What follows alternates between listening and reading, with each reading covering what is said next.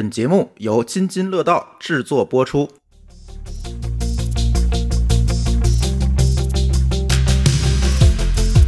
各位听友，大家好，这是一期乱炖啊。呃，这期跟我一起录音的呢，除了老高和某高老师以外，还有舒淇哈。嗯，Hello，大家好。对，呃，酱油舒淇，总大家总批评我说你是酱油，对，嗯但是你确实现在在沏咖啡是吧？你每天晚上半夜十点钟录音，我真的是受不了。然后 给自己今天还有俩场外嘉宾啊，俩场外嘉宾，据说他们不露面了。然后，但是他们把稿子给我写了，一会儿我给你念一下哈。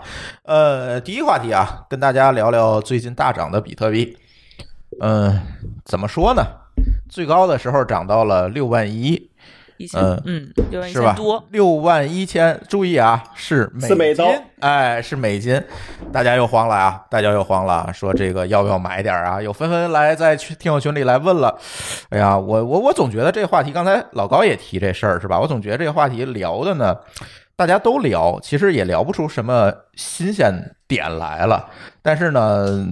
涨成这样，然后呢？而且我朋友圈里啊，这些搞币的似乎又都复活了，就是明显朋友圈里这些啊币圈的同学们又开始活跃了。我总觉得在这个时候呢，是不是要跟大家沟通沟通，聊一聊这个事儿？倒不是说想跟大家继续聊聊这个啊，比特币是什么哈？呃，今天咱就围绕着这个比特币该不该买这个事儿，嗯、说说吧。呃，某个老师啥观点？买不买？我我我是我我想起来，我当年最早接触比特币的时候，也其实也不便宜了，三千多块钱一个。那时候觉得哎呀好贵，然后买了大概两个左右，嗯，拿不住就卖了。嗨，你看，要不然你现在后来我采访了，对对对，其实也两个其实也发不了太多，对吧？但是当时我采访了跟我们一起买比特币的人，基本都拿不住。所以我觉得你要有闲钱呢，买点就买点了；没闲钱就算了。这个真的是不光是拿不住，我还就是认识有的人，就是他他现在手里还有不少，但是他总体来说是亏的，就是来回折腾嘛，就是越折腾越亏哈。就像我这种还，真的是越折腾对越，亏。像我这种拿得住的人，你看他就不亏。呃，虽然是把密码丢了哈，加一，加一，加二，对，呃这个这个没有办法。就我觉得嗯就是人性拿得住的人都有各种各样的奇怪的理由，对，比如像密码丢了，对吧？要是丢了密码或干嘛的，但是正常人都拿不住，嗯嗯我感觉。不，我确实我还要再说，我说一遍我当时的这个观点啊，因为我那个是当时是算是，呃，自己挖的吧，所以当时呢，它没成本，所以后来在三千美金的时候，我就在想要不要卖。所以那个时候呢，我就在想，说我三千美金，我那就一个，那你说那卖了之后，你也就得三千美金呗，对呀、吧？对吧？所以当时就觉得说，你卖不卖呢？呃，三千美金又不能让我发财，所以当时就想说，那我们就把它当做是一个参与这个世界上怎么说，就算是最有最有冒险精最有冒险精神的一个事物的一个过程。哎，见证，对，对见证这么一个过程。对，因为他就是赔，就是真的这事儿他亏了，我我也最多是我没有成本，我顶多是少拿三千美金，对吧？所以到现在我能拿得住，只是因为说，呃，第一个我不缺这三千美金，第二我也觉得确实这个东西的一个价值可能是需要长期去证明的。是是是，最近有很多朋友问，为什么这个比特币最后最最近涨得这么厉害啊？呃，确实涨得有点邪，但是这个这个事儿肯定是背后是有原因的。第一个就是，呃，这一波呢是有机构在参与，特别是特斯拉哈买入了大概价值十五亿美金的比特币啊，甚至说把这件事情写入了他的财报里面。这个时候其这个时候其实是开了一个头，就是哎，这个时候大家终于觉得哦，有一个正经一点的这个公司在相信这个事情，其实是给予了比特币一个信任上的一个背书，所以呢，导致了一轮的大涨。再有一个呢，其实就是我们最近的这个货币的所谓的量化宽松政策。当然，咱今天不讨论金融问题啊。那美国呢这几次的这个纾困计划，从这个特朗普呃二点二万亿美元到最近拜登的一点九万亿美元发钱是吧？啊，简单的讲就是发钱吧。啊，把这个钱发给了个人，然后就发现有一个非常有意思的现象，大家拿这个钱啊，就是各种要不去投资去了，啊，比如说买比特币，因为比特币是一个门槛最低的投资手段，你也不用开户啊，像国外可能还要做 KYC 啊等等，这这些东西都不用做啊，我就有一个那个什么，我有一个账号，我就能买。所以很多人去买比特，而且加上在此之前这比特币涨得又这么厉害，是吧？大家都去买比特币了，又推推动了一轮这个比特币的大涨。同时呢，特别有意思，美国的这个发的这个钱啊，那天我看了一篇文章，就说连中国商人在亚马逊上卖的球鞋都好卖了，就是似乎啊，你说这是何伟何伟写的？对对对对吧对，就那篇文章，然后我就觉得特别有意思，就是大家拿到这个钱，如果发的是现金，大家拿到这个钱，可能第一个想的是我怎么把这个钱再花出去啊，尤其在美国哈，大家也没有特别啊浓厚的这种储蓄的这种习惯，所以大家就相对来讲，哎，反正都花了，所以这种种原因呢，造成了这货币宽松政策和这个机构的参与，造成这一轮的大涨，涨得蛮猛的。当然中间也是啊有涨有跌吧，嗯，但是现在我刚才看了一下，应该比特币的价格还是在五万八千美金左右，很高了。嗯，这个时候就就在我朋友圈里，其实就出现了两拨人哈，一波呢就是那些币圈的大佬啊，当然他们是相信这个东西了，对吧？他们觉得，哎哎，我又可以活过来了，又开始啊各种搞会啊，各种这个做事情啊，这是一波。但是呢，还有另外一波就是看衰比特币的同学，觉得什么呢？比特币是庞氏骗骗局啊！哎，这个时候我就挺奇怪的，为什么比特币叫庞氏骗局？他没有操盘的人啊，对吧？呃所以就不应该是操这个庞氏骗局啊。庞氏骗局的核心是用这个后面人进来的钱去还前面人的利息嘛，这叫庞就是。拆东墙补西墙嘛，对吧？但是比特币不是这样啊，比特币更更像是一个股票市场或者是一个金嗯金融产品的一个市场，嗯大家有买有卖，其实是一个多边交易的市场。其实庞氏骗局的这个说法的来源应该是说，比特币是没有基本面的，它不像是嗯股票或者是法币，它有国家信用或者是公司业绩，它是背后没有一个基本面背书，所以很多人会从这个角度来讲说它是一个纸面的庞氏骗局。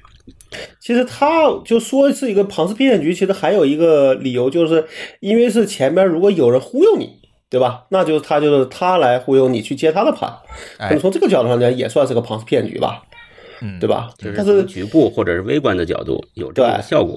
对，嗯，但是呢，其实这事儿跟庞氏骗局差得很远啊。对，就跟咱们传统认为的庞氏骗局，呃，有区别。嗯，就是严格定义。我觉得庞氏骗局这个词儿已经被滥用了，就是他觉得这事儿不靠谱，他就觉得是庞氏骗局。对对对，这是一个名词定义问题，这个不能叫庞氏骗局。但是呢，还是那句话，这风险确实是不小。这个风险体现在哪儿？其实就是第一个啊，比特币的持有的集中度其实是非常高的。不是说每个人都有好几个比特币，有然后呢，我们有几千万人都持有比特币，不是这样的，是绝大多数的比特币，可能百分之八十的比特币持在百分之二十的人手里持有。这个时候，其实这些人控盘是非常容易的。我拉盘也好，我砸盘也好，其实因为筹码都在他自己手里。如果大家玩过股票，就能明白这个概念哈。所以控盘特别容易。所以这个所谓的涨跌，可能并不取决于基本面儿。或者是很多人说比特币没有基本面儿，就是刚才某高老师说的。当然了，我们认为比特币的基本面是它发行量的一个稀缺性，就是两千一百万枚，就是这么多。其实你就相当于一个数字黄金的概念，它呃确实是没有对应实体资产，这个我们都知道。但是它的所谓的基本面就是一个稀缺性。啊，所以呢，在这个过程当中，其实你如果想要参与比特币的短线交易的话，风险是非常非常大的，这个必须要跟大家说明白。对，但是呢，这里也有一个很有意思的情况，就是大家都说啊，比特币没有监管，啊，比特币是一个丛林法则，对吗？这件事情对，确实是没有监管，但是呢，哎。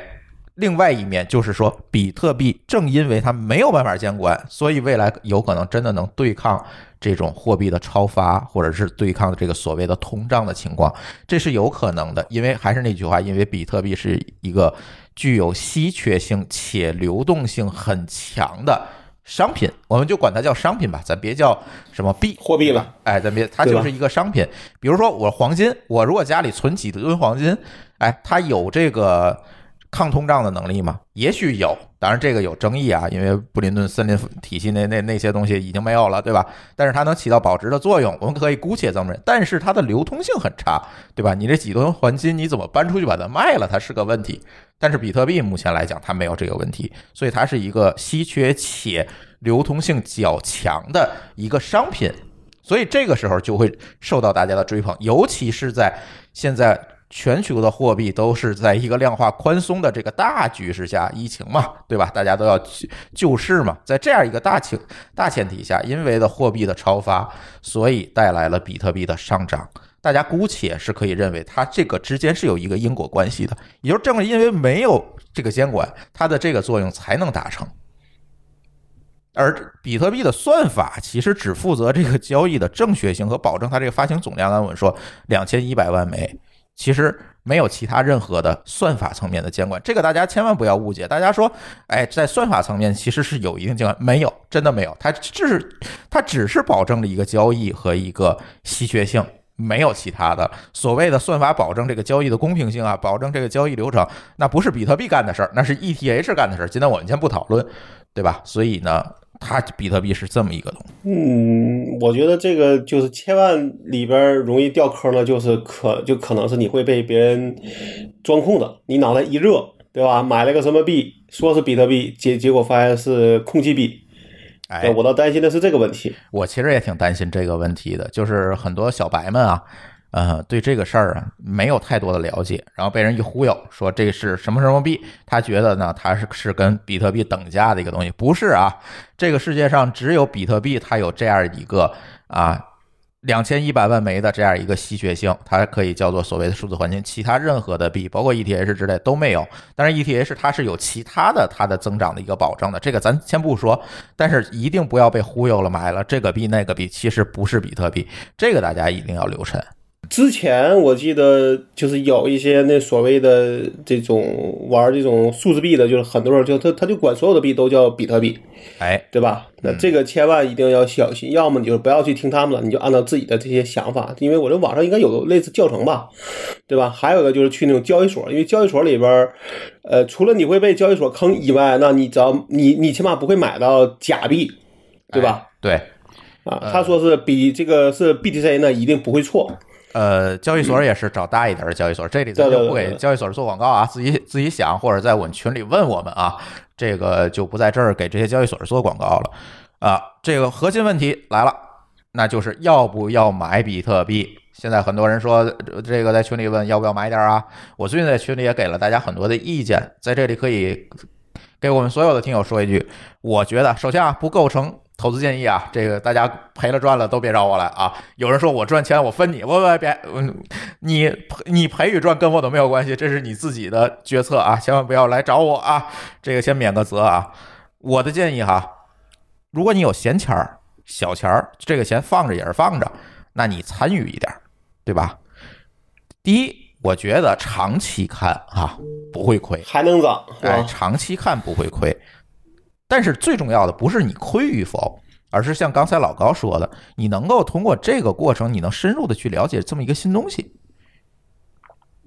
你能参与到这个整个的哎数字货币的，咱不能叫数字货币，其实这这个事儿又又又有二义性是吧？就是你能参与到这样一个基于算法的一个金融世界里面的一些事儿里面来，我觉得哪怕是满足自己的好奇心，我觉得也值得，对吧？买一百块钱的。啊，可以，我觉得没问题。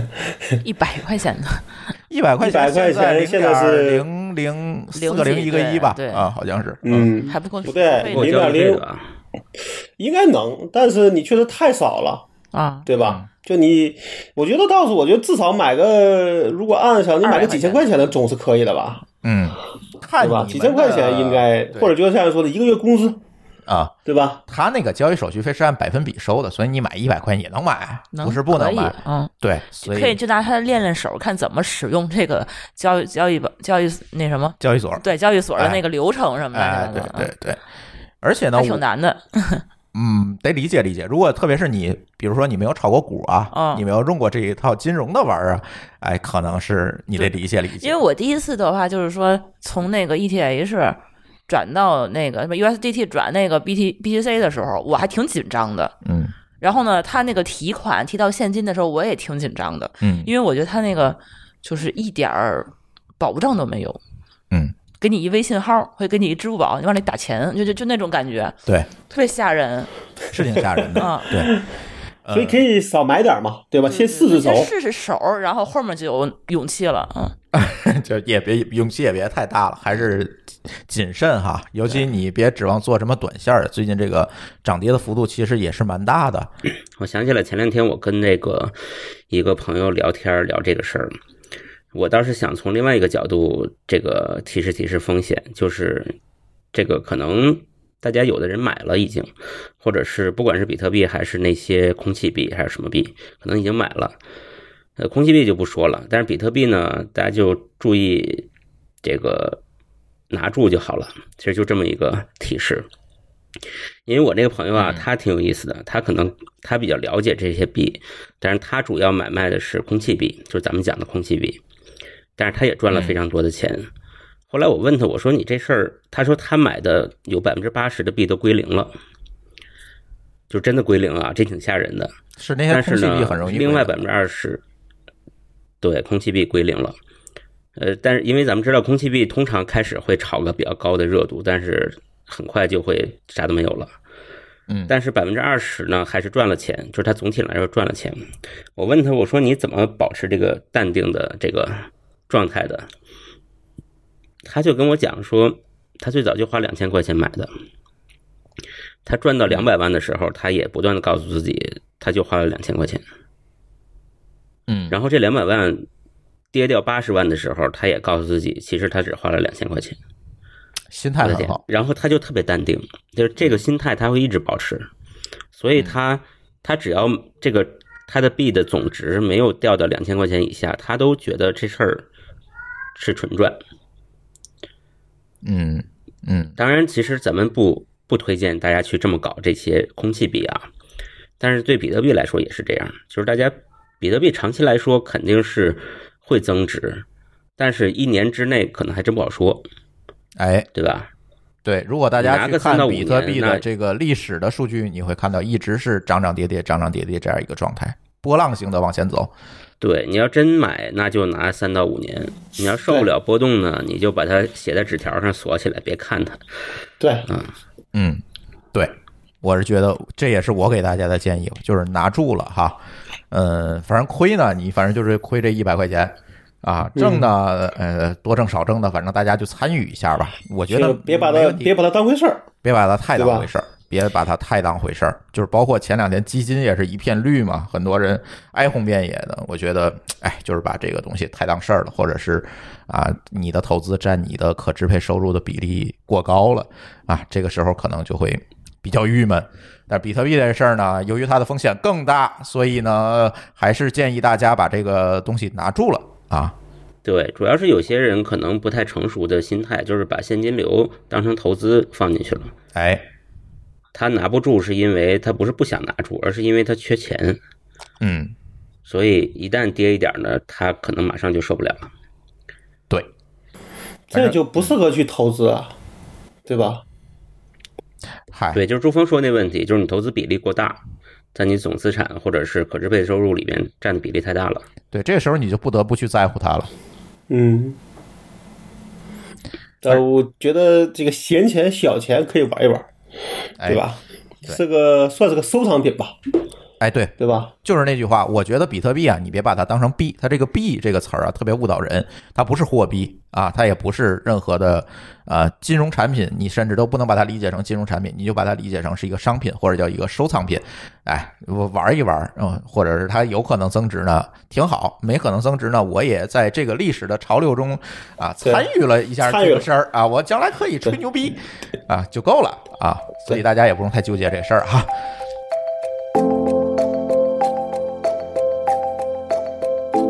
GitLab 成立了一个中国公司，叫极狐。这个极狐呢是南极、北极的那个极，狐是狐狸的狐。极狐公司，哎，这个事儿呢，最近在我们的这个主播群里啊，也发起了很很多的讨论。就是，嗯，其实不想聊这个公司的这样一个进入中国的行为，其实我更想通过 GitLab 这件事情去聊一聊所谓的现在我不知道是被低估还是高估的一个叫所谓的代码资产的这件事情。老高，你现在应该积累了很多的代码资产是吧？你怎么看这件事儿？几十万次提交吧，嗯也不是很多嘛。呵，太烦了。那个，我倒觉得对我来说，这个数据确实还是很重要的，因为这样的话有历史啊，对吧？嗯比如说这一行是谁改的，你要能够有历史的话，对吧？你才能通过这种辅助手段，就能很确很明确知道说这个是呃谁谁谁在什么时间改的。这样的话，我们也有问题也可以去做回溯，对吧？那这个还是很有用的。但是你觉得有没有到那种必须像我的金人珠宝一样锁在保险柜里这个程度？嗯，那倒没有，我倒觉得这种事儿就是你在很大的情况下，这些数这些资产其实是只有给那些比较用心的人才有意义，嗯对吧？你给一个，比如说你给一个他就不会看代码，那这些就是垃圾，对吧？而且其实我觉得这个代码只是一个你的这种叫它，只是个结果，对吧？你的思维啊，你的这些东西是没法在里边儿能够给它复制走的，对吧？当然它很重，它很重要，但是还没重要到说你这个公司说，比如把这个这些代码就给了之后，你这个公司就就会破产，对吧？没错，老高，你说的这一点我觉得特别重要。就是我总觉得这个代码托管或者叫代码存储也好，它的核心其实不是那个托管，不是我把我帮你把它存起来，或者我帮你安全的存起来。大家也知道，就是在 Git 这个体系架构上，它其实是一个分布式的结构。只要任何一个人的机器上有这个啊东西的副本，其实都不会丢。它本身就是一个分布式的结构，它不是一个中心化的存储。所以我服务器挂了、烧了、当了，其实都无所谓。对吧？所以它也不存在说有易失性的这个问题。所以我总觉得代码托管的这个核心，它不应该是托管，而是交流和社交。它不是把它这。个这个可能就要看了。如果你要是社交的话，那你可能就不就不能是在公司级的这个代码托管上面了，而是应该像 GitHub 一那个样子的了，呃，对吧？我我们总是开玩笑嘛，对吧？那是呃世界上最大的男性什么交友社区嘛，是吧？对吧？对。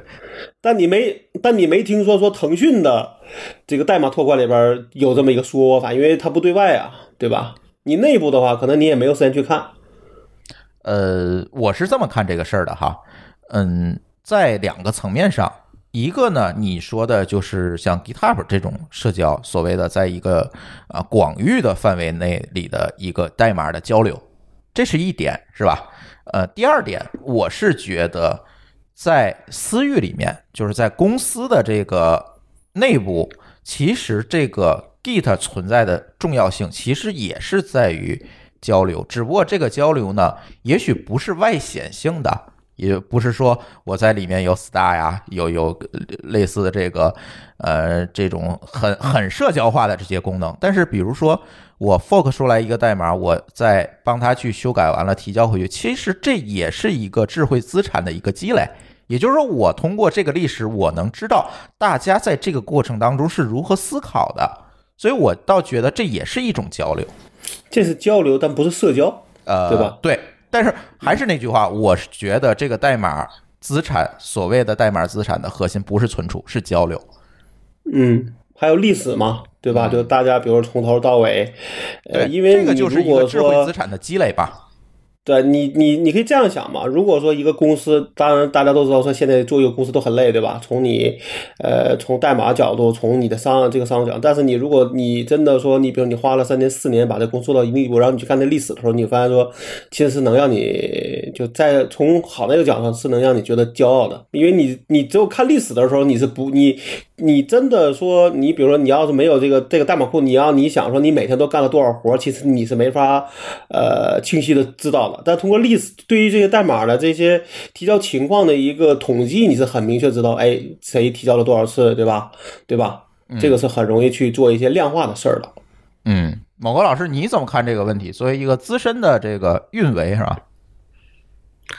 呃，所以我看到这儿，我就想起了这个大数据这件事儿。嗯这个可能有一点像，就是我们讲，这不是老说讲大数据的故事或者大数据时代嘛？其实这个所谓的大数据的价值，真正的价值就跟代码一样，就是它不是大数据的存储，这个数据只有流动起来才会产生价值，对吧？就是所谓的流动起来，就是咱们现在在讲这个稍微扯远一点啊，比如说新基建，在讲大数据，其实它是从这个物联网 IOT 开始在收集数据，然后有数据的传输存储，到最后呢还是有挖掘和展现。这个这个链条其实后半截很重要，就是你都堆在那儿不动，我拿这个各种各样的备份机制也好，还是怎么也好，把它保存的严严实实，装到北极去，装到南极去，嗯其实它就是一一堆垃圾，一点用没有。哎呀，那这个数我据保存在北极的代码就让你说成这样了。以后要就是这样要么高老师去北去北极挖代码，对，确实对，就是这样嗯它真正的真正的价值会体现在这个数据动起来。嗯那代码呢，价值也是，就包括这个代码被使用、被别人分享，然后被人改动，包括在社区里边，这个大家互相呃怎么样叫协同的去去贡献，这些东西才是代码托管的核心。你说存一个东西算什么呀？大家都都有移动硬盘，你可能 GitHub 上所有的数据，你弄点移动硬盘，估计都装得下，是对吧？对，因为它这这个肯定代码不代码本身不是目不是重点嘛，对对吧？是，但是呢，最近这些这个情况啊，也是让我们不得不去想一些最坏的结果，就大家纷纷的开始关注这块东西了啊、比如说这次 GitLab 啊、入华啊做这么一个事情，然后呢，呃，我们国内还有很多的这种代码托管的服务。嗯、我就不点名了哈，这个不太好，这个得罪人家啊，我也不知道人家的这个商业模式是什么，但是往往呢会让我们有一种担心，这种担心是在于大家是不是在考在考虑自己商业利益的同时，客观上带来了这种交流代码层面交流的一个割裂化，这个其实还是蛮担心的一个事情。不过你觉得最差的结这个这个情况，你觉得是什么？最差的情况就是开放的 Git 变成了封闭的微信嘛，就是大家都不去做开放版了，是吧？对，就是大家也不贡献源码在外网，在这个公开的公域上了啊，大家都是自己玩自己的，或者说这个代码只是在某平台，比如在 GitLab 中国上会存在，在其他的，比如说像更广域的，像 GitHub 上这个代码它都不会去做提交，甚至说我跟你签一个协议，你的代码我独家拥有，嗯或者我独家存储，那为了自己的商业利益嘛，这样的话，其实在客观上就带来了这种割裂。代码交流上的割裂。嗯，嗯，反正我在我的印象中，我很少去看 GitHub 之外的这种托管平台。我也是，对，我觉得那些就是在我看来说，你从分享的角度上做的都不够好，嗯对吧？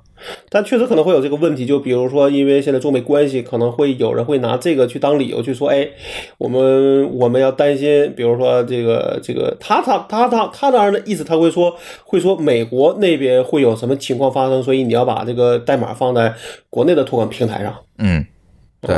我甚至是哎，我现在甚至是怕这些公司跟当年的百度一样哈，啊，然后去游说把这个 GitHub 去封了，然后这样他就可以哎把国内市场都占一占嘛，啊，这样的话就没有大的竞争对手了。这其实是我最害怕的事情，而且这种事情在中国历互联网发展的历史上是无数次的出现过。但是因为这个代码类的相对来说可能跟这个呃政治啊这些可能关系不大，所以现在风可能是呃不太会走，但是他可能会以别的理由，比如说速度啊，对吧？对吧？这种交流性啊，可能会从这个角度上去去下功夫，嗯，对吧所以我现在其实挺怕这件事情的，因为如果我们的听友朋友你不是做开发的，可能理解不了这件事情的重要性或者是严重性。那如果就你是做开发的，你其实应该非常清楚。比如说，我举个例子，Go 浪就是 Go 语言是吧？它默认的这个 package 的管理就是基于 GitHub 的。如果 GitHub 被封了，你甚至没有办法完整的去编译一个 Go 的程序出来。嗯对你编译不出来，那个源码被封，那些依赖库被封了，这个事儿就会变成非常可怕的一件事情。所以我其实蛮担心这件事儿的。所以，所以其实这个时候就是说，有人会不会以这个商业目的，然后去干一些坏事儿，对吧？对我从来不以最最最在那句话怎么讲最坏的这个恶意去揣测这些人，真的。嗯。但因为这个确实可能影响太大了，我觉得他们也不太会从这个角度去干。应该你们多虑了，是因为 GitHub 本身并不是一个公共产品，公众公众面向所有人的产品，而这些程序员们其实是封不住的。我觉得这条路其实对竞争对手来讲也是吃力不讨好，没这个必要。嗯，呃，但愿如此吧但是如果从最坏的角度上，他肯定是希望少一个是更好嘛，对吧？当然，他可能像我，我认为他会以别的理由去说，比如说这个这个你把你的代码放在 GitHub 上肯定会慢，对吧？从各个角度上他会去这么证明，而不是说你根本用不了，那个对他们来说可能也是费力不讨好，嗯，因为确实有时候它它速度不稳定啊，对吧？是，但是反正我还是那句话，我还是蛮担心这件事情的，因为这件事情在历史上曾经发生过，对吧？这个没有下线的事儿，我真的对这些国内的互联网公司没有没有太高的信心。哼，对，且看吧。但现在我反正我可以讲一下我所知道的事儿啊，说其实，在 GitLab 进入中国之前，其实其实已其实其实有人去找过 GitHub，呃找那个 GitHub 也谈过成立中国合资公司的事儿。嗯，所以说肯定是 GitLab 这事儿，可能也是多方都找过之后，最终以这个方式来进入中国的。只是 GitHub 可能还在观望吧。对，当然我今天讨论的我的这些担心不是特指 GitLab 会会做什么哈，这个大家都懂的。对对对，因为指的是其他的，比如说某些托管平台，哎，对对吧？对，我我有点担心。下一个话题就是我们今天这个节目的标题，其实想多多聊一聊这个话题啊。为什么叫来这个舒淇同学？这作为资深的抖音用户是吧？也想听听他的这个对这件事情的看法和观点。呃，最近啊出了两个事情，其实挺让人怎么讲呢？不开心的，或者是甚甚至说，我觉得这些事情又让我谨慎悲观了起来。呃，第一个事情呢，就是前段时间抖音上，也不能说是抖音，抖音、快手其实都有哈，啊，爆出了一个所谓的拉面哥，这是一个山东的哥们儿，他在这个大集上啊，就做一件事情，拉面卖拉面。这个拉面呢，多少钱一碗呢？三块钱一碗，而且坚持了很多年没有涨价。大家知道啊，这一碗拉面虽然说它以面为主，但是你知道现在这些成本也是蛮高的。它满满的一大碗，那不那碗不小，不是一小碗哈，是一大碗拉面，它就卖三块钱。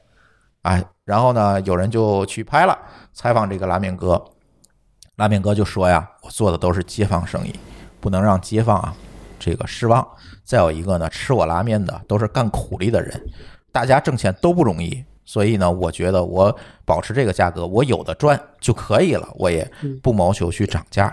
它中间好像涨过价又降回去了，呃，就是因为有人说，对对对对就是吃不起嘛。对，嗯，反正呢，这个整个的过程，我觉得蛮正能量。我第一次刷到这个视频的时候，我觉得蛮正能量的。它本身是个正能量，但是后边的这些后续的事儿就不是正能量了。后续这事儿就出现了非常非常这个让人脑袋疼的一个现象，是什么现象呢？拉面哥的这个视频火了之后呢，很多人就围绕着拉面哥在做文章。怎么做文章呢？就跑到这个大集上啊，远远赴这个大集，不是周围的人啊，从哪儿全国各地哪儿的都有，就跑到这个集上要干什么呢？要拍这个拉面哥，或者要在拉面哥的这个摊位跟前儿拍快手也好，拍抖音也好，拍直播也好，然后基本上啊，把这个拉面哥，大家可以上网找这个图哈，基本上把拉面哥的这个摊位挤得水泄不通，生意也没法做了。啊这些人水泄不通的人是过来买拉面的，还是说就是拍照抖？音的，还是快手的，他也不对买，他也不他就是拍，他就是蹭流量来啊的。对他说：“你看，我也拍拉面哥了，因为他有拉面哥这几个字儿啊，他就能被这个平台提权，他就有更多的曝光。哦，我是为了流量去的，啊，是这样。那那拉面哥自己开心吗？拉面哥当然不开心了，生意不开心了，他没法做生意了。火了呀，他火了没有意义啊？不不是它它能靠火，就是那些周边的人都不买拉面，甚至会影响别人吃拉面，那你的生意的就是你的收入其实是在下降的。或者甚至说违背了拉面哥的初心，我是帮助这这些乡里乡亲、这些苦力人，我去帮你们解决这个吃食的问题，也违背了人家说，甚至有人追到拉面哥的家里，让他举着这个拍照啊，举着那个拍照啊这个，有点扰民。这个是挺过分的。对。这个一度夸张成，就是说，在这个拉面哥的摊位旁边啊，运营商紧急的加基站，对，为了支持还有人卖 WiFi 的，还有人卖 WiFi，三十块钱一天，对，这么过对，分？卖 WiFi 的都赚钱了，就是他已经就已经形成了个生态。对它周边的小生态产业都已经发达了，拉面哥的话反而因为这个被忙的没法再做拉面了。对嗯，就是这些所谓的 UP 主们，为了他们的流量，为了获取更多的流量对，去蹭这样一个热点。我看了那些直播，你知道都多难看吗？嗯，在他这个摊位前，不是很咱理解那种直播哈，就是哎，你看我到拉面哥这儿来，怎么怎么样，这就算正常的，这都不算。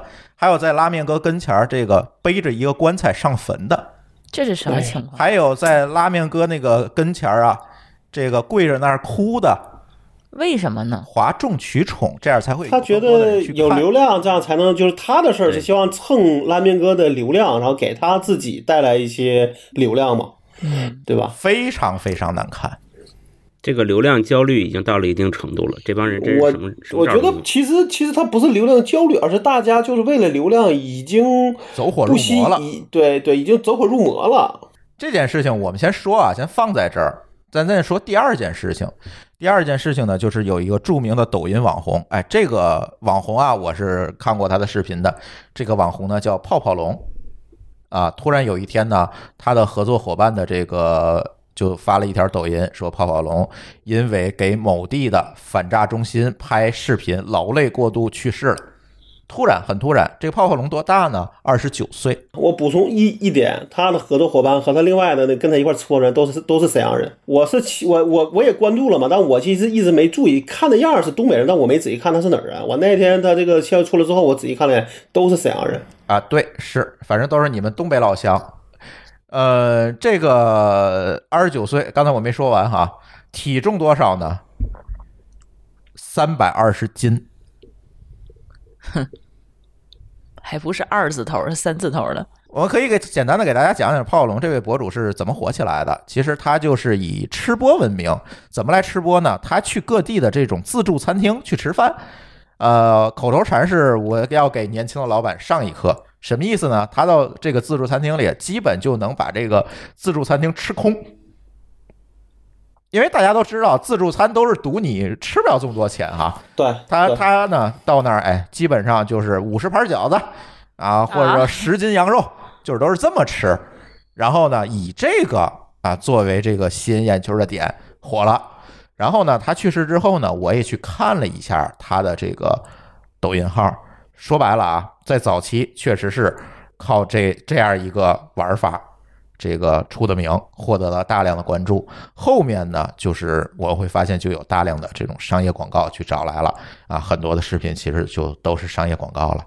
就是非常清楚的一个路径，就是我通过一个非常博眼球的方式啊，我先出名，然后呢，我再通过这个积累下来的关注量和流量再去变现，非常典型的一个模式。而这种积累流量的方式，确实是不太健康。我们的这个场外主播丽丽啊，给大家留了一段言，让我希望我给念一下啊，因为大家都知道丽丽是一位营养师，她也关注泡泡龙很久了。呃，丽丽说啊，在从业者的角度去看这一则新闻呢，第一反应绝对不是探究当事人猝死时的工作强度是有多少，而是观察其自身的基础病与肥胖之间的关系到了何种程度。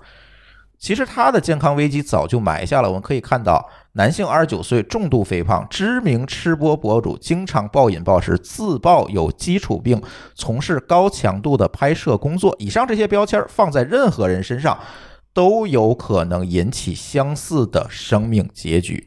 理论上说，在减重和内分泌门诊，体重比三百二十斤大很多的人比比皆是，但他们能安全保命的原因，恐怕就是无一人选择继续放纵下去，而保持当下的生活方式，进而保住流量。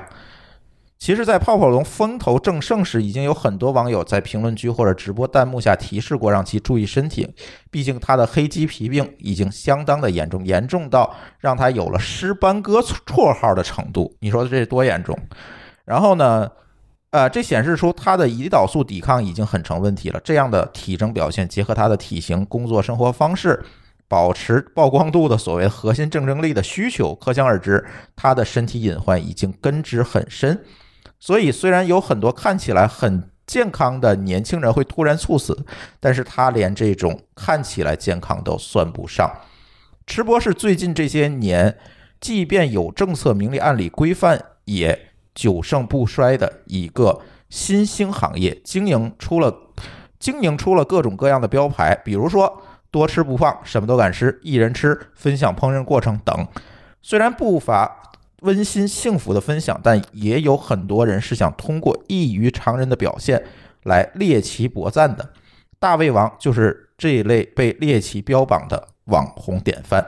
也许我们应该反思，如果没有猎奇向的追捧，是不是就不会有那么多网红为了所谓的流量挑战身体的极限，浪费别人的粮食，最终走到被捧杀或者自我终结的穷途末路？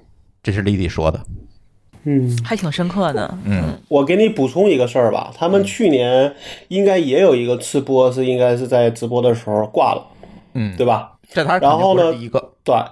然后呢？问题是这样，他俩在有一期节目里边其实提了这个事儿了。嗯，他俩就等于说，哎，我们俩正吃呢，然后那个另外一个人就跟他说说，你还记不记得说前面有个人已经那什么了吗？嗯，他们就是做了一个就类似的这种效果，他就把东西都分给别人吃了。啊，但其实呢，在我看来说，这个事儿就是他他可能这么表现，只是为了拍这个节目而这么做，而没有真能想到说别人的问题也会出在他自己身上。就是没有真正的反思这个问题。对，因为确实这个就就像那个丽丽说说，这是他的核心竞竞争力啊。而且泡泡龙原来我记得看那个文章里写，他原来是送外卖的啊，对他原来是外卖小哥。对，那从他现在角度，就等于说他等于就做，就是从送外卖到现在去做吃播，其实是等相当于他的认为可能会认为这是个阶层上升。对吧？哎那肯定不会再回去去做这个送外卖的事儿吧？由俭入奢易，由奢入俭难啊。对，但这个问题就在于说，你的这个竞争力的保持其实是是是有很大损害的，对不对？你不能等到说真的出事儿了，等你再想回过味儿来就已经晚了。而且这个里边，我觉得这个黑鸡皮病其实是一个非常麻烦的问题，就是他到了这个地步还没回头。对，就是无数人在提醒他，他也没有回头。对啊，对啊，这个才是一个，就是你到了那个，就是如果说你没有这些，你不注意都行。但你说你都已经黑 GP 已经很明显了，你还不注意，确实。但我确实在我看着没特别注意啊，因为我可能没特别严重去对，就没我又就翻这个视就频去了。对，就我可能没注意他这个黑鸡皮病的事儿，但是我听那个一说，就感觉确实好像当时是有，就就感觉这是为，因为我当时往那个黑上去想了，没往这个病上去想。嗯嗯，对。哎呀，反正这两件事情啊，就是为什么我今天想跟大家讨论这个问题，就是这两个事情给我们的一个可以叫做是一个启发吧。我总觉得，其实这也是在我们节目里总是在提到的一个问题，就是所谓的流量焦虑。大家都是在为了流量，在甚至说，就像刚才老高说，在走火入魔的在获取流量。今天啊，我去看了一个朋友，呃，去看了杨总。杨总呢，刚刚从这个呃广东某地回来。呃，大家都知道啊，杨总是做珠宝的，他回来也是今天下午跟我讨论了一下午这个问题。他去这个地方发现啊，每一家珠宝店都在做直播，都在做直播卖货，都是在以非常哗众取宠的形式在获得流量。比如这个东西啊，这个手镯啊，呃，卖三万二，然后突然老板做了一个戏冒出来，说谁说是三万二的？我今天就卖三百二，就是都是这种。嗯这这这咱普通人看呢，可能明显的能够看出来啊，这俩人做戏，但是他就真有人信啊。据说这一下午也能卖出去几千块钱的货，直播这一下午。你说，但是这种流量，这种获取流量的方式到底有没有意义呢？我觉得今天想跟大家深入的去讨论讨论这个所谓流量的前世今生吧。啊，如果我们讨论流量的前世今生，就自然而然的，我们可能避免不了一个话题，就是互联网的前世今生。我觉得对吧？我我我们可以把互联网先分个段儿哈，咱就先说这个早期互联网。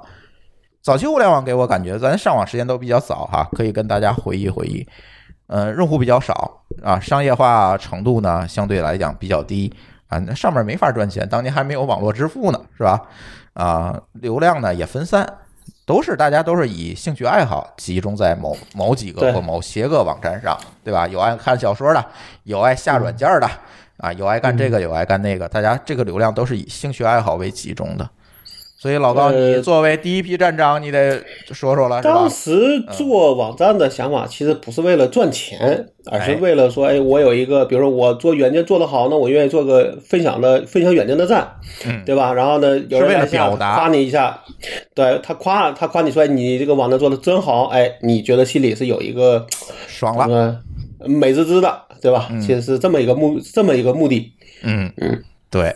然后呢，这是老高当年哈，老高当年做这个所谓个人站长第一人哈，现在这个标签还贴在他的脑门上。对我已经摘不下去了。他干了所有的事情，大家都不关注，关注的就是他做了第一个个人网站啊。呃但是这事儿已经不重要了。但是到了互联网中期，所谓中期互联网，就是在咱这个今天的这个语境里边，是什么时候呢？就是风投大量的进入互联网时候，也就是大概在九八到两千年这一段时间啊，涌现出来了无数的。网站，甚至说很多网站都是这个海外归来的同学们啊，弄了一点融资，那阵儿风投就有了，是吧？弄了一点融资，我做了这么一个网站，然后大肆的去烧钱，烧钱的目的是什么？哎，当时就有流量的这个概念了，我要圈用户、圈流量，甚至当时呢，对互联网的公司的估值方法也很有意思。啊，它不是按所谓的什么市盈率啊之类的这种传统方式去估，怎么估呢？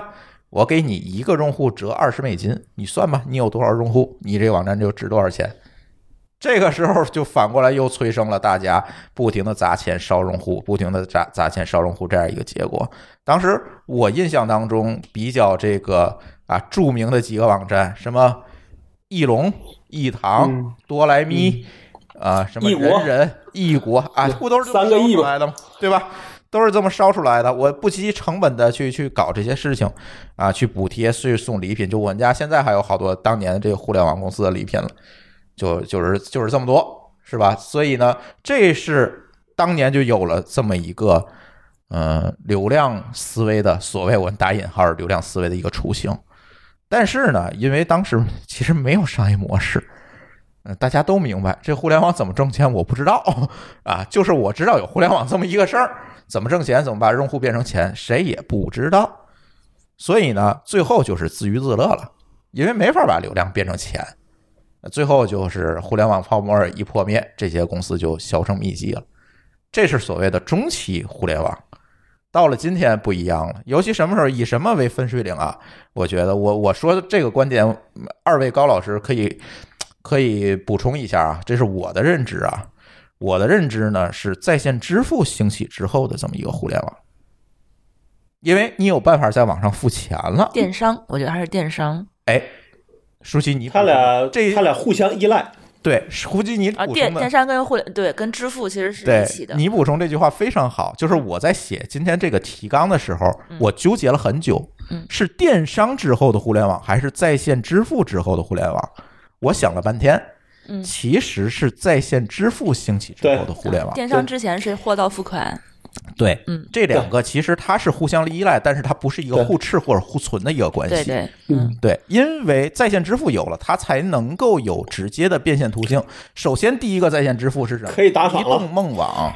嗯，啊，手机支付、移动网扣短信扣费，那就是在线支付，对不对？这是最早的在线支付，慢慢的有了什么银行卡付费，这些过程我们都是经历过 QQ。什么的，什么那些币，对，这个小额支付，对，开始 QQ 卖会员了。啊，啊，对。等等这些东西就起来了，这个好像应该然后才是电商。啊，是对，它应该是电商之前，对，有了这些东西，大家觉得，哦，突然觉得在商业化和流量的共同加持之下，我能把互联网上的用户变成钱了。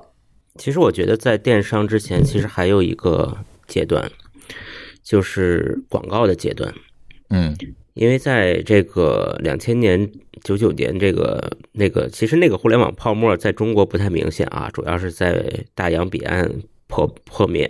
嗯呃，之后呢，其实，在真正的电商或者在线支付起来之前，呃，我觉得百度是一个比较重要的节点，嗯就是他找到了把这个流量变成钱的一个方法。嗯那时候这个钱并不是从咱们个人手里掏的，对吧？是广告主来掏的，所以他我觉得，呃，百度应该是最早能够把这个注意力变成钱，嗯而且高效的变成钱。而且在之前的门户虽然也有广告，也是赚广告的钱，但是这个效率比百度的当时的这套竞价排名系统要差很多。但这个没有用啊，因为那广告其实是你需要长期的经营，甚至你要去 to B 你才能做。但对于个人或者小公司，你如果有流量，你去卖广告这事儿，你的变现的速度是慢的。所以说，在线支付等于说现在给，比如说你做个直播，那他给你打赏，其实跟电商跟那些其他都没有任何关系了，很直白的一个呃赚钱方案。对吧？所以我同意这个朱峰这个写在线支付兴起后的这个事儿，是我是非常同意的。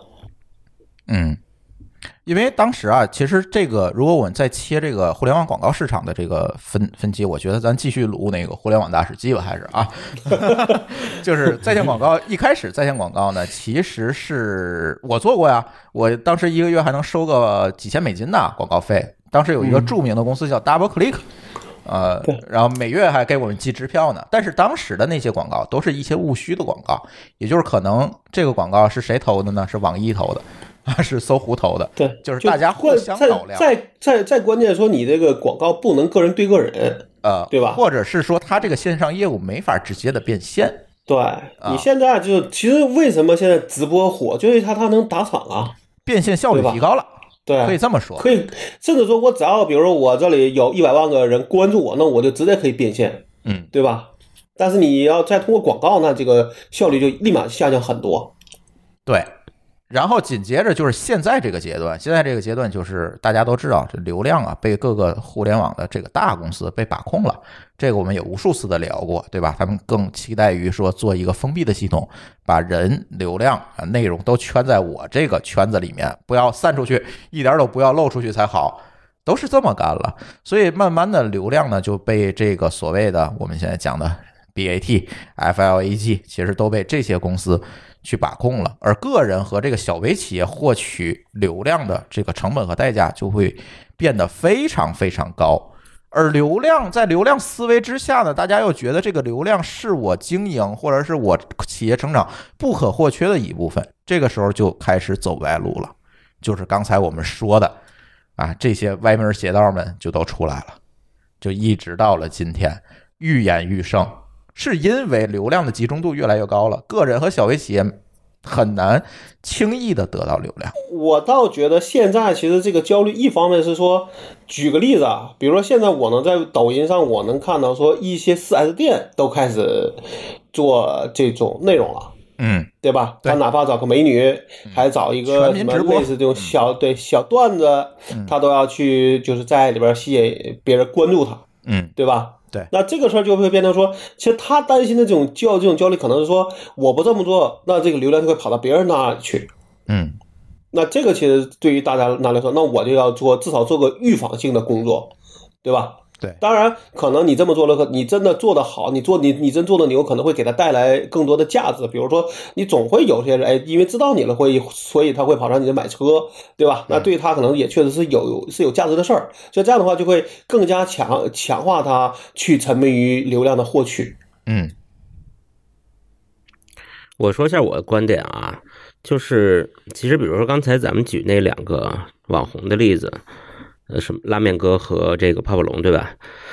其实，在拉面哥之前已经也有一个了，对，从那个大衣哥时代就有呃，对，大衣哥，对吧？就是上那个叫什么上什么节目来着？就是他唱歌呃，星光大。道吧，对对对，那时候其实抖音什么的还没那么火，但他就受到这种骚扰。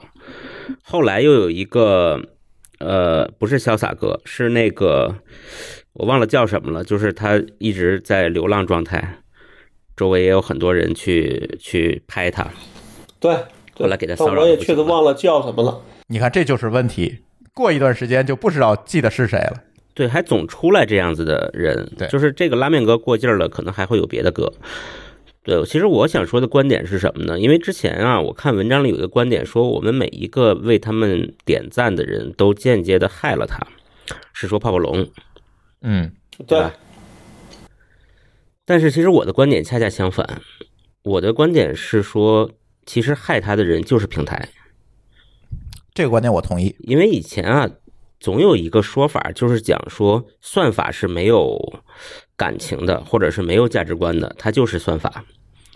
但其实不是，这个价值观，算法的价值观是什么呢？就是什么样子的东西能够获得推荐。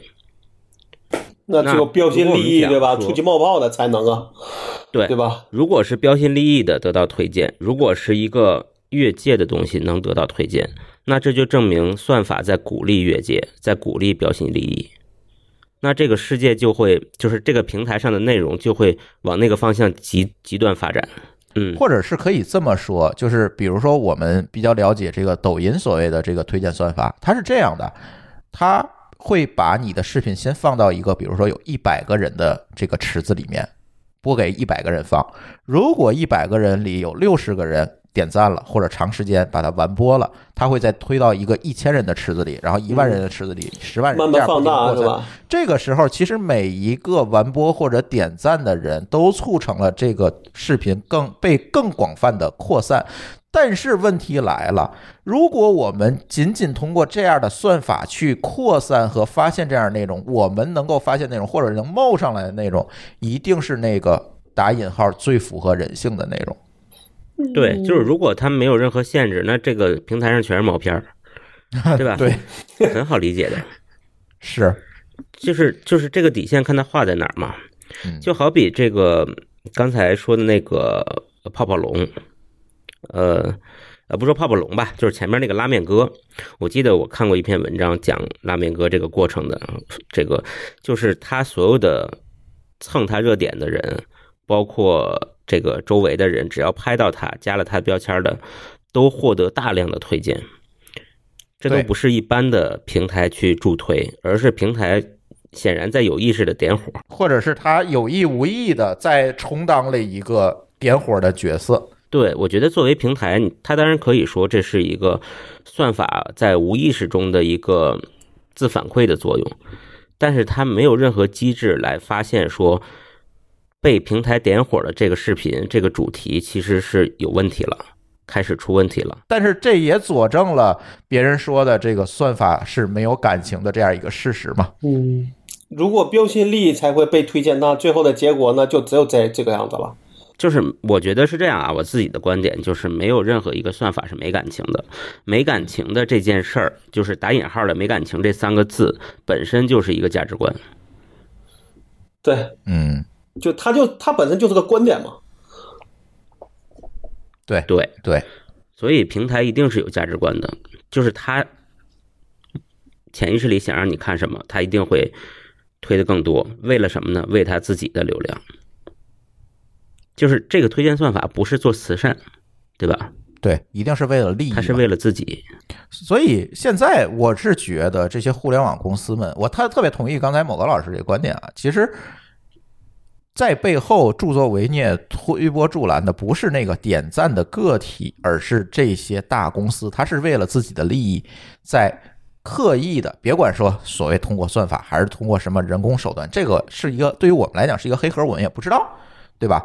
但是他是通过了种种手段，把一些视频推到了前面，如果说这些，比如刚才说那个池子的人，因为点赞，所以这个视频就被呃放到更大的池子里，再去放到更多的流量，那其实这个事儿是平台干的，对吧？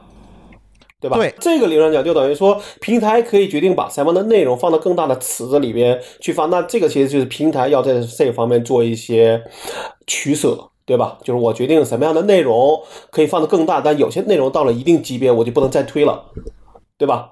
对，没错，所以这个才是问题。就是现在还是那句话，呃，自从流量集中到了这些互联网大的互联网公司之后，我们发现这些互联网公司们更加沉迷于流量，无法自拔。因为也是竞争关系吧，我觉得这个可能也就是这是背后的逻辑，对吧？对，为什么会存在这样的竞争关系，或者为什么会出现这样的一个情况？其实，在互联网行业有一个非常重要的理论，这个理论叫什么呢？叫流量漏斗理论。这个理论，我相信舒淇也知道，就是它是有一个叫流量漏斗也好，或者叫固定转化率理论也好，也就是说，比如说有一万个人。去看了我的视频，那一定会有万分之三，我我瞎说的啊，不一定真的是万分之，一定是有三个人，也就是万分之三的人去下单买我的商品。在这个时候呢，我获取越多的流量，那我商品的销售额就会越高，我的销量就会越高。除此之外，才是这个所谓的产品或者精细化运营给这个比例。这个流量转化的比例提高，这个百分比的这么一个过程，也就是他总觉得呢，所有公司都觉得说，我只要有流量了，就一定会有一个固定转化率放在那儿，所以这是对于我来讲成本最低的方法。我只要有源源不断的流量进来，我就能变现啊，我就能把我的东西卖出去，或者把我的观点传播出去。他们都是这么想的。这个就对标于实体经济的那个所谓流量理论了，对，也就是我们去租一个门店位置的问题，对吧？我租街角的门店跟租小胡同里门店肯定不是一个价格，为什么？是因为流量的多寡直接决定了这个公司的盈利能力，所以就造成了现在大家对流量一个完全没有尺度的一个盲目的追逐，因为是这个理论在这儿呢。而且在国内啊，我们又提到这个问题，就是牌照和这个行政审批的垄断，现在导致这个流量非常集中。所谓的强者愈强，就是你还是那句话，你现在先想开个电商网站，舒淇知道得花多少钱把所有的资质都拿下来啊？一般个人干不了这个事儿，嗯啊，根本就干不了这个事儿。而且这个小公司和个人呢，就没有这个获得大流量的可能性。唯一一个可能性是什么？我依附于平台。我在平台上直播吧，啊，我在这个平台上拍短视频吧，啊，平台给我做这个流量的分发，也就是平台把流量给我，然后我再去拿着平台给我的流量去变现，嗯，是这样。这时候你就得需要投其所好，然后去找平台喜欢的内容，没错，风格啊，去博他们用户的眼球，这就开始内卷了。对对，嗯，就开始就开始炖自己了，是吧？但是大家没有意识到的一个问题是，依附于平台获得这流量，永远它其实是平台的。对，哪天他看你不爽，就把你封号了。所以说，现在他们玩流量的人都开始已经玩私域流量了嘛？对，私域流量这个话题，咱一会儿再聊。这个其实也是一个悖论。嗯，所以在这个情况下，现在很多的主播你自己必须要清醒，其实你是那个帮助流量呃平台获取愈来愈多流量的一个打工人，那个流量真的不是你的。是在平台对流量的生杀大权之下恩赐给你的，朱峰，你不能叫打工人，因为流量，因为平台不给你钱。呃，但是平台给你流量了嘛？如果按照那个固定转化流量转化理论来讲，流量就是钱，对不对？但你因为但是有时候你不一定能够那什么呀。而且那好，那你说泡泡龙上了社保了嘛？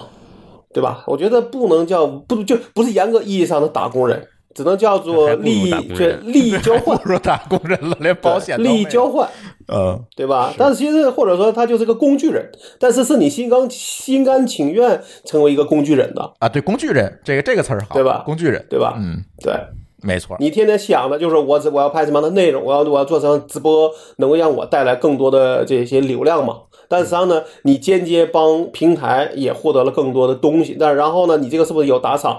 平台并不关心。对吧？你自己钱还是要靠你自己去挣。可能平台运营还有个 KPI 说，好，下半年我们的吃播死亡率要低于百分之三。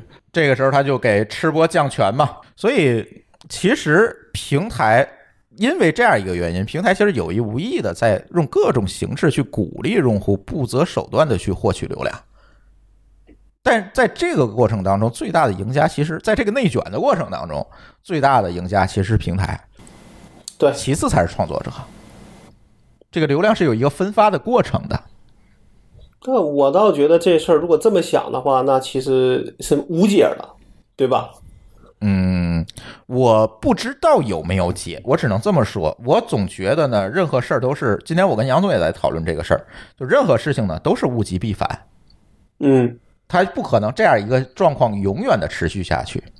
是啊，对如果淄博死的越来越多，那政府就该出手了。而且去年应该是，呃，有有有一波就是是是以这个禁止浪费的名义去去把吃播砍了一波，是对吧？没错，对吧？嗯，对。关于这个有解无解的问题，我们其实还是要回到这个互联网的初心去看这件事儿。虽然现在互联网我们真的没法去再讲初心这二字了，但是我们总觉得我们还是应该在这个过程当中去分析一下互联网的核心价值观到底是不是真的就是流量。我觉得今天我们可以讨论一下这个问题。我觉得啊，在早期的互联网，或者是说在啊学院派的互联网里面，互联网解决的是什么问题？互联网首先在最根本上解决的是一个信提高信息传输效率的一个问题，你们肯定不反对吧？我这观点对，没错，对吧？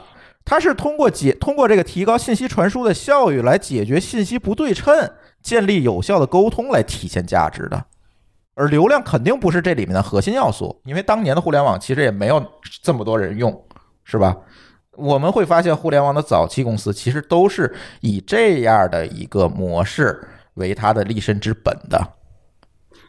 啊，别管我们现在再看不起雅虎，那雅虎解决的也是一个信息不对称的问题，对吧？我在上面可以找到更多的网站，找到更多的入口啊。所谓当年的门户，门户，门户解决的什么？就是解决的信息传播效率和解决信息不对称的问题，对吧？后来又有了什么易拜啊等等这些东西。解决都是这这样的一个问题，或者我们可以举个例子哈，嗯，Google，我们又可以拿 Google 来举例子了。Google 靠什么挣钱？我们都知道，Google 是世界上最大的，并不是世界上最大的互联网公司，是世界上最大的广告公司。它是靠广告来盈利的，所谓的 AdWords，对吧？靠广告盈利，但它这个核心呢是这个算法驱动的精准匹配。啊，帮助广告主提高这个投放效率，降低投放成本。也就是说，我这一个点击可能我能促成一个直接的购买，这个转化率越越高，我 Google 可能会越有价值，我也更有资本去提高我的广告的单价，而不是说，哎，打开 Google 先刷一屏的广告，我第二页开始才是正常的搜索内容，那是百度，对吧？所以呢，这有点黑是吧？啊。但是它肯定不是说牺牲用户体验去盈利。我们知道，Google 有一个非常著名的一个词叫“我们希望用户在我的网站上停留的时间越短越好”，对吧？如果大家不信，你就可以现在就去 Google 和百度各搜一个关键词，你看看它广告怎么匹配的，你们大概也就明白这个情况了。所以我总觉得呢。流量不是互互联网的一个核心要素，是先有创新才会有流量，进而盈利，而不是把它反过来。我先弄流量，把大量流量弄过来，我用这个所谓流量漏斗理论，我去算这个转化率，然后通过这个盈利。我觉得这是一个互联网的粗放经营，或者我们可以叫是一个业务创新，而不是一个技术创新。刚才那个 Google 那个事儿啊，其实我想说一个观点是什么呢？就是我们看 Google，其实在投广告的时候比较呃控制自己，对吧？比较。比较克制是吧？克制现在都快变贬义词了，都变成贬义词了。对，比较克制。然后百度看起来呢比较粗放，就是满屏都是。它有一个原因，是因为可能我们直接这么去对比百度和 Google 的样子，其实不是很公平。因为百度的流量比 Google 小的非常多。就 Google 是一个全球的大家都在用的东西，而百度呢，现在即使在国内，可能很多人都不用了，对吧？但是他们对于赚钱的这个绝对值的欲望，其实百度还是不低的，所以他就希望这个漏斗转化的越猛越好。对，所以就满屏的广告呗，对吧？对，越这个猛，就当然是往上堆料会最直接嘛。对，但是我们不知道说。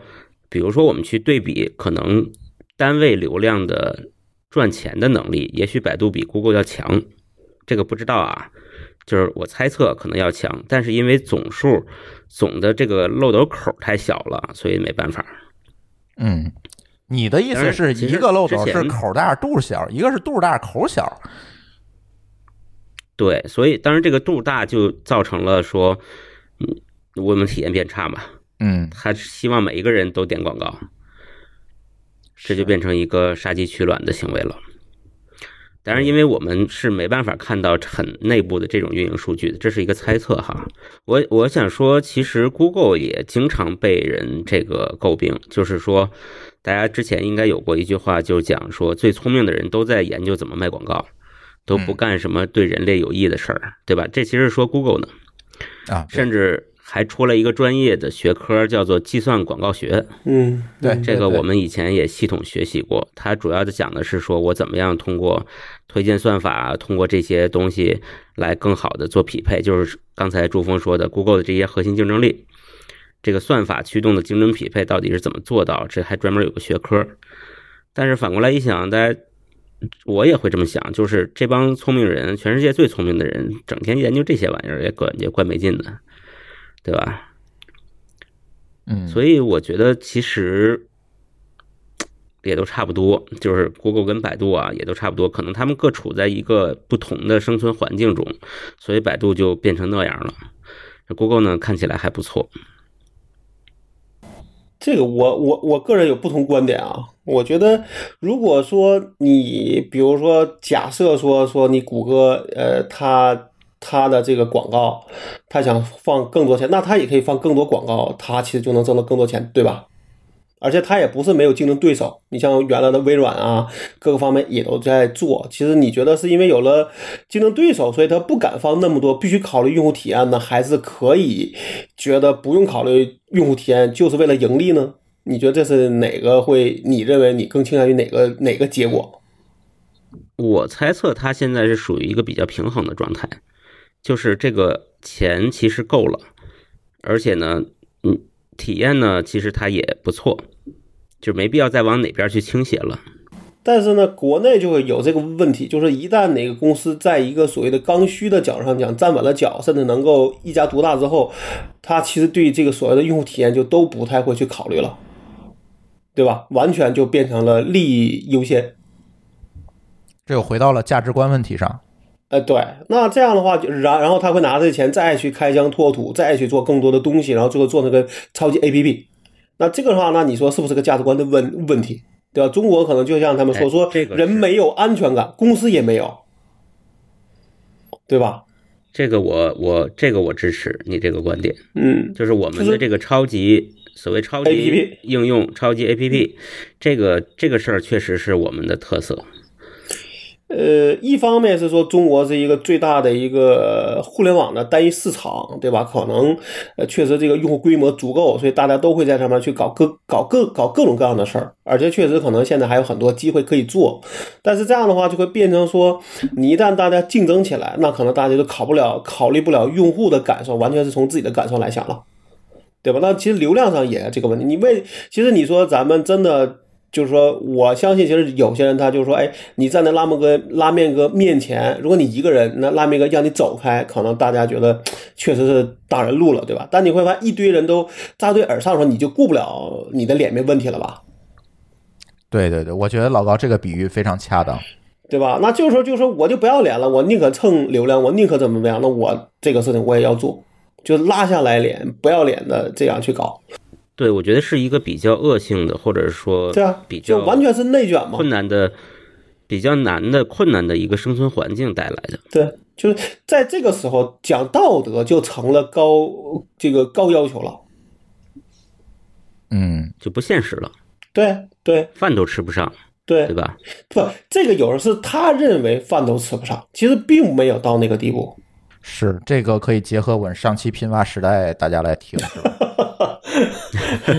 买了房，然后你们那个标，你们那个标题叫叫什么？买了房，买了学区房，我崩溃了。啊，对，这那那你说，如果在别人讲，说咱们多说两句啊，就在别人讲说你买了学区房，为什么还会崩溃呢？他就觉得很不理解，对吧？嗯，那没买的，那是不是就连崩溃的这这个叫什么？连崩溃的这个机会都没有。这个对，连这个机会都没有。那我觉得这个就像凡尔赛一样啊，对吧？是，哎呀，所以没有办法再深入探讨了。再深入探讨，我觉得节目又没法播了。嗯、但我们还把这事儿拉回来啊。我是觉得呢，随跟着刚才老高这个观点说啊，我觉得中国互联网公司我们知道的就更多的就是一个业务创新。那在业务创新的这个基础上，我总觉得这个流量就成了互联网公司的一个枷锁，或者叫一个必要生产资料。我只有不断的获取更多更大的流量，我这个业务创新才能继续往下走。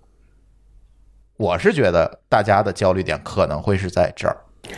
我觉得还有一点就是，其实平台啊，依附于平台这件事儿，我们讲反噬也好，还是怎么样好，比如说我在这个这个提纲里边提了一个咪蒙的事情，嗯，这个大家可能还有印象，咪蒙已经消失好久了吧？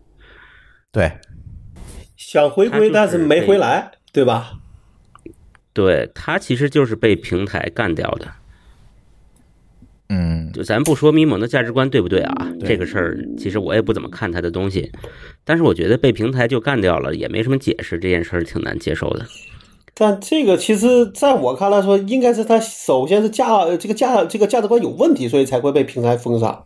但是平台为什么要可以通过我对价值观的判断来决定是否封杀一个人呢？但这个确实是，就比如说我有的一些号里边，他就会说，哎，我的这个内容被限流了，但其实看的内容也就很正常，对，但对啊这个就很难说。对，但是在咪蒙这个事儿，我觉得他其实他不典不够典型，对，因为你至少还认为说他的他的价值观有争论啊，呃，我想举拿他举例子是想说，说他的整个的自己的个人事业是建立在单一的这个平台上的，给他带来了一个非常大的不确定性，对吧？嗯呃，这个我同意，就是你依附平台，那么平台对你做的所有的事情，就其实就是生杀大权。对你只能接受。对，就是事业死亡，就真的是事业死亡。我其实想说一个观点是什么呢？就是虽然这么来看，我们依附于平台是会被平台反噬的，就这其实这就是叫反噬，对吧？但是呢，我们往大了看，站得高一点，其实你会发现，其实，在日常，比如说我们找一个工作，到一个公司里面去工作，这个公司也是一个带引号的平台，就是所有人的事业，除了我自己，比如说我要在马路边上摆摊儿，当然摆摊儿这个摆这个这个马路也是平台，就是所有人的事业也好，什么也好，其实都是依托于各种各样的平台的。我觉得你这个例子不合适啊，你先说。呃，只不过这个平台有的是互联网平台，有的是一个实体的公司。但是我们想说，那为什么你在公司里边，公司这样的一个平台工作，一般不会有这样危险的感觉，或者是把你的事业置于一个非常不确定性的环境下的这种感觉？但是在互联网平台上，比如说公众号，比如说抖音等等，就会有这种感觉呢？有没有想过它区别是什么？我觉得这个区别其实在于说，如果一个我们在这个前互联网时代或者是物理环境中的这种公司也好，还是什么组织也好，这种平台其实是有规则的，而且是明规则。我们在这样的平台上去做事业、去工作，不管是当工具人也好，还是当打工人也好，其实我们知道我自己的事业。如果被平台惩罚，那我一定是会做某些事儿才会被它惩罚，这些都是有规则的。嗯，但是你明确的知道底互联网线在哪。平台，对，比如说我在公司里边，我知道哪些事情我不能做，做了会被开除。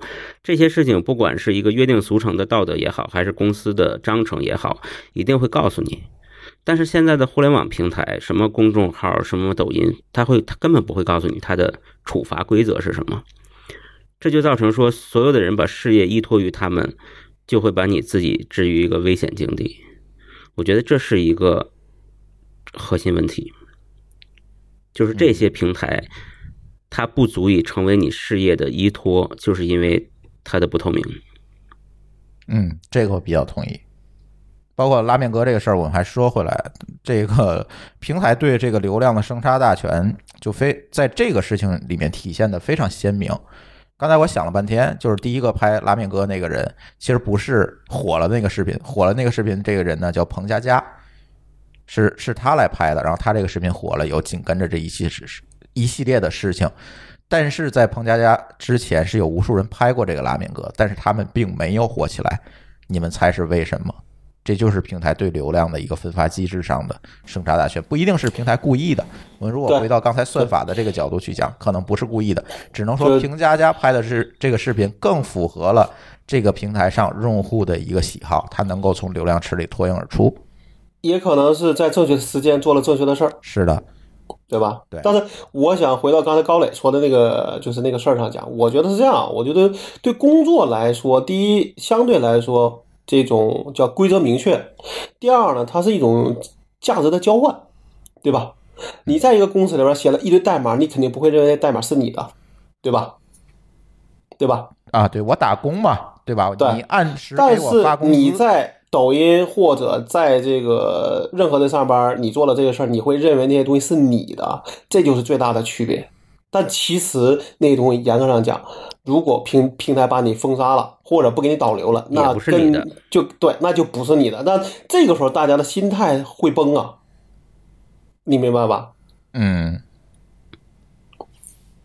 对老高这个说法我能我觉得这是最大的区别。就好比说，你在一个公司，呃，老板跟你讲说，你在这个公司你就是主人，但你把自己真的当主人了，你就你就错了，嗯，对吧？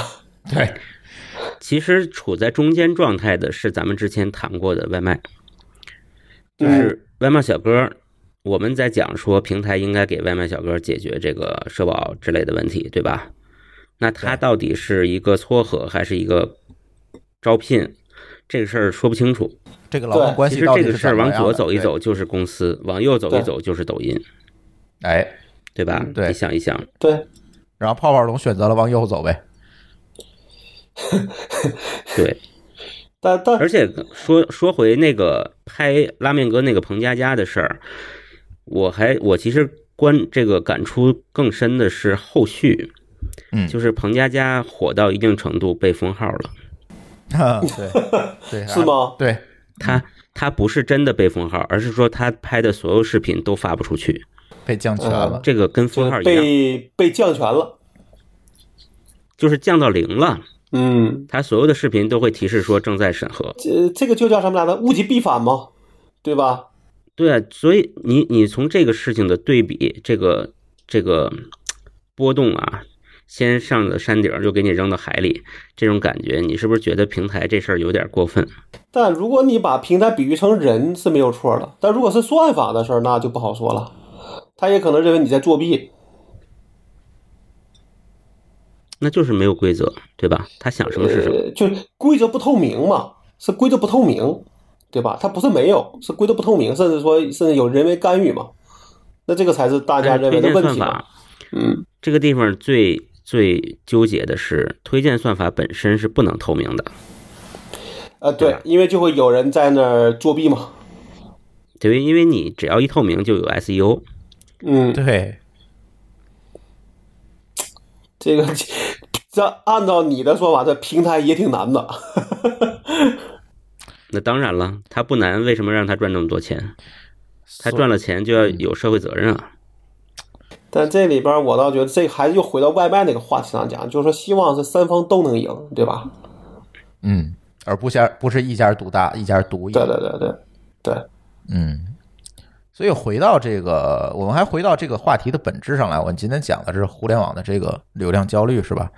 呃，我倒是觉得，是不是在今天，我们所有想通过互联网去达成自己的，别管什么目的吧，你推产品也好，你推服务也好，推品牌也好，这些人是不是我们应该回到互联网的一个本质上？我们用互联网去建立你跟这个潜在用户、潜在客户也好，这种沟通和信任，通过互联网的这个初心哈，它的初心是打破这个信息的不对称，去提高沟通的效率。通过这样一个初心，是不是能够通过互联网直接建立目标受众对自己的信任，甚至说建立你自己的品牌，而不是我们每天迷恋于流量？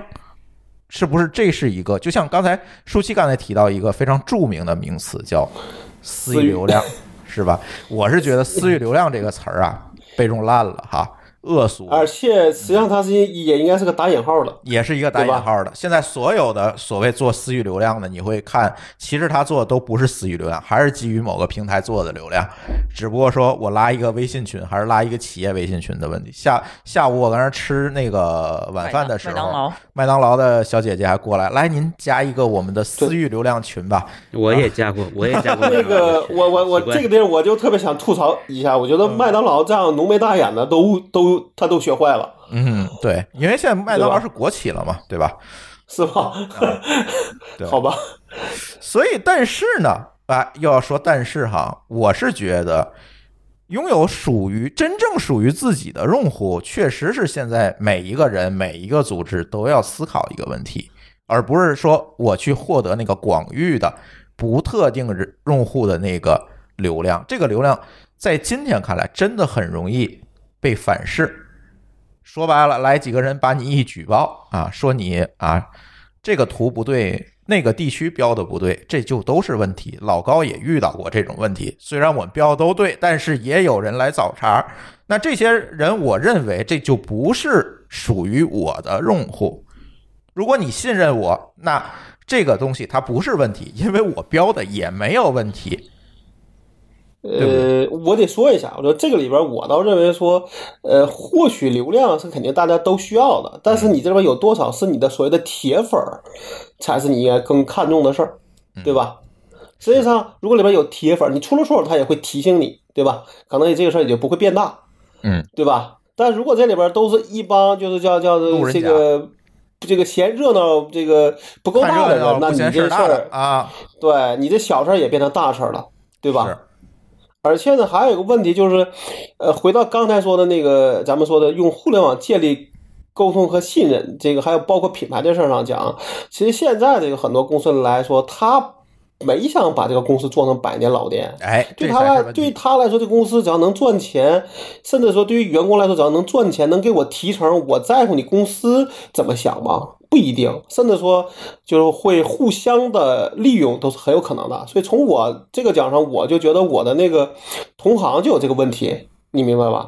就是就是我们在某个吐槽时间来了，呃，对，前就是方高能我，呃，我我我怎么这样想？说我们在跟客户聊的时候，我们会认为说，我们希望给客户带来价值，长期对吧？那我对，那我会想说，哎，你你有什么需求，我能提供什么样的？甚至我觉得我可以拍胸脯说的，我才会说，对吧？但这样的话，在别人的眼里就会觉得你比较的，呃，叫保守。嗯但是呢，我们的客户的就我们的同行就会可能拍胸脯，我什么都能干，对吧？哎，我什么都我什么都行，我的百我的准我的准确率是百分之百。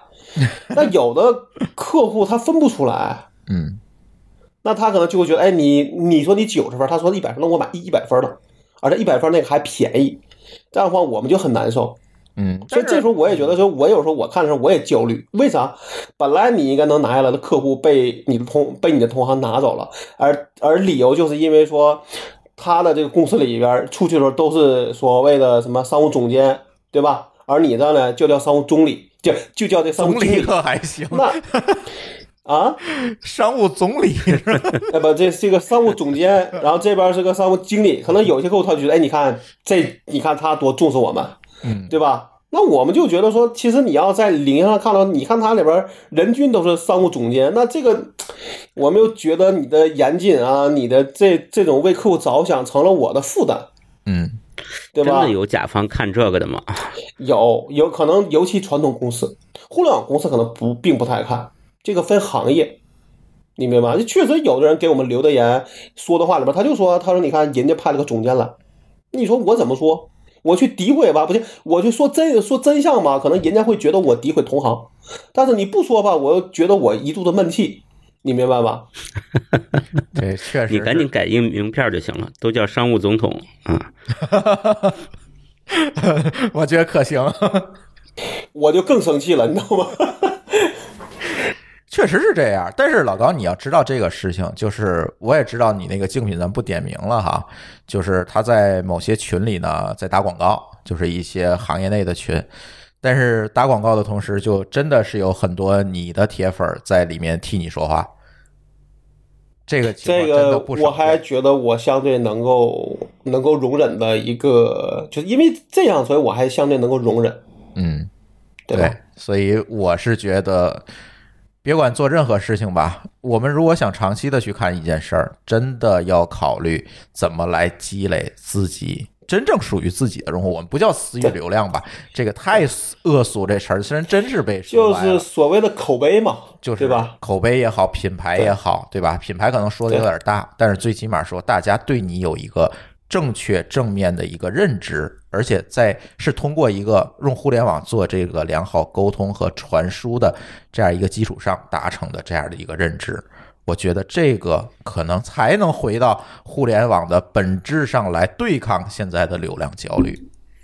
或者说这是个长期价值，长期价值，而不是短期的我有多少流量。现在很多找咱们博客做广告的广告主都被我拒了。你看最近你们是不是听到广告少了啊？为什么呢？那些广告主都被我拒了。为什么拒了呢？他说：“你们能承诺 ROI 吗？”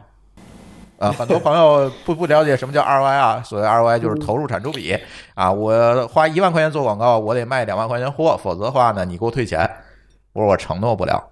为什么？是因为播客是一个表达的工具，而不是一个带货的工具。你表达的是你品牌的理念，你表达的是和用户之间的关系的建立，而不是在上面吆喝卖货。虽然我知道我们内部也有数据，ROI 确实高，这个所有在我这儿做过广告的同学们都知道。但是如果你追求的就是 ROI，那对不起，再见，因为这不是我长期追求的事情。ROI 是个附带的，对吧？，对，那是意外惊喜。嗯，但是你要追求这个，对不起，你别找我出门左转是抖音，对吧？也是这样，直接直接投钱就行了，对吧？对呀何必在这费劲呢？是啊，你们说的这个长期这事儿啊，我就想到我前今天应该是今天，我跟我现在的老板在讨论问题，他忽然说我要做一个五到十年的规划。你知道我听完了热泪盈眶，嗯，就是现在大家很少有这么想问题的了。是，对。当然，我作为一个互联网公司，五到十年规划又有点大，是吧？对，因为我们现在并不是个纯互联网公司对对，因为你们跟传统有结合，嗯，对对，就觉得还挺感动。嗯，但确实啊，其实就是呃，应该说，其实所有的行业变化都比原来加快了，是，对？吧？对。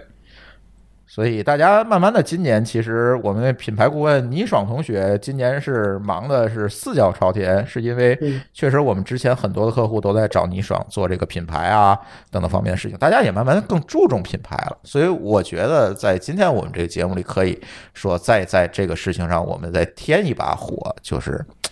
大家真的不要陷于这个流量焦虑。你看这个流量的这种反噬啊，最近发生这些事情挺令人难受，真的挺令人难受的。一个是生意丢了，一个是连命都丢了。啊，我倒觉得你自己有所谓的自己的竞争力，这个才是最重要的，对吧？是，这样的话，就哪怕你有竞争对手，哪怕别人想内卷你，他都不一定能卷得动你，对吧？嗯，这才叫牛逼嘛。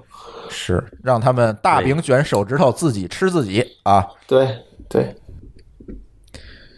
行吧，我今天咱乱炖就聊这三个话题吧，这个时间也挺久的了。嗯，怎么说呢？我是觉得大家在这个今年啊，二零二一年啊，我觉得还是大家又是打鸡血的一年，因为二零二零年基本啥也没干。但是我希望大家在不得不打鸡血的同时，能够抬头看看路，或者看看这个乱象吧，尽量避免说真的被反噬这种情况的发生。在你说这个话的时候，我们这一季度已经马上就要完事儿了，是这一年又过去四分？还之一了，有不到十天，哎，对，嗯，行吧，那我们这一期乱炖就聊到这里。呃，感谢大家的收听，也感谢酱油舒淇同学的，我为什么要参与这一期？他说了十说了能有十句话吗？他完全不进去一点事情，好吧，行吧，把我剪。万年酱油，嗯，那咱好就回头舒淇后面他们有一个那个更有意思的这个栏目啊，他们有一个新栏目，先先卖个关子，保个密啊，回回头大家请听他们的栏目啊。行，好那这期节目先聊到这里，感谢大家的收听，我们下期节目再见，拜拜。再见。好，拜拜。